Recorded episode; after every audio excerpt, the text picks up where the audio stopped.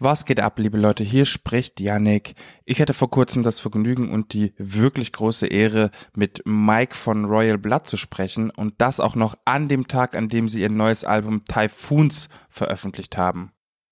Ich habe mit Mike darüber gesprochen, wie Royal Blood zu ihrem neuen Sound gekommen sind und ein Shoutout für die deutschen Fans klar gemacht. Also gönnt euch dieses kurze, aber trotzdem sehr schöne Interview. Viel Spaß!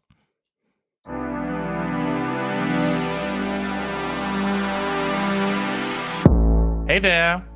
Hey man, how you doing? I'm doing great. How are you doing? Is the question. I'm doing very well. Thank you for asking. I'm uh, I'm in a good mood. My record's just come out. Yeah, I know. Um, how does it feel to release the album after all this postponing? It was amazing. You know, it's such a long uh, journey to get to the point, to get to today. You know. Yeah, I bet. Um, how's the feedback so far? I think it's pretty good. I don't I don't read too much into that stuff, but um, I hear it's pretty good. Yeah. Do your fans like the new sound and the new songs? Yeah. Yeah, they really do. Nice. Um, let me get right into it because we don't have a lot of time. Um, the album begins with Troubles Coming, uh, which you guys refer to as some kind of light switch that got you guys going on. And can you tell me about how the song shaped the sound of Typhoons? Yeah, it really. Um, I think every album we've made so far there's a eureka moment. And yeah, like you said, really, Troubles Coming did exactly that. I think what it did is it created a different palette from anything we've done before. I feel like everything we've done in the past has been um, almost black and white sounding, you know. I see, yeah. And this one, yeah, it felt it felt very much colorful, um, and it felt like we were introducing color for the first time the the dancey colors, I bet. Yeah.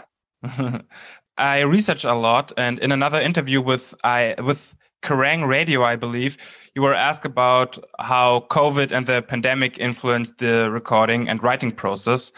Um, you talked about those little pockets in between recording sessions where you would write songs for only the sake of writing songs. You also said that some of the best material on the album was written in those little tiny pockets. Uh, can you tell me one song that you wrote during those lockdowns? Yeah. Limbo was the first song I wrote. Oh, really? My next question yeah. is about Limbo, but go on.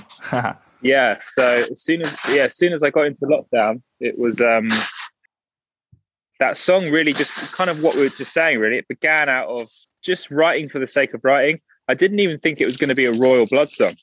I was just kind of messing around, and I think yeah, that attitude of not overthinking is what made a lot of these a lot of my favorite songs um, come to be.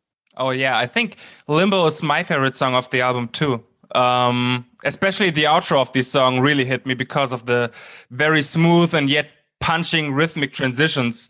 Um, how did that come about? I mean, I, I bet the writing of that stuff is really yeah not easy. I think. I think it was all really focused around the drum beats at 1st mm-hmm. um, that big drum beat that's in the verse and that's in the ending, that was really what got the song going. It um, it was so tribal sounding. Yeah, the transition is. Mm. And I think going from that tribal thing to the kind of disco pop thing, we just felt it was so smooth going between the two. It allowed us to be kind of poppy and heavy at the same time. There, there are various different genres and influences that you guys uh, melted together on the new album. But um, all in all, there's one word that really describes it, in my opinion. It's hella dancey.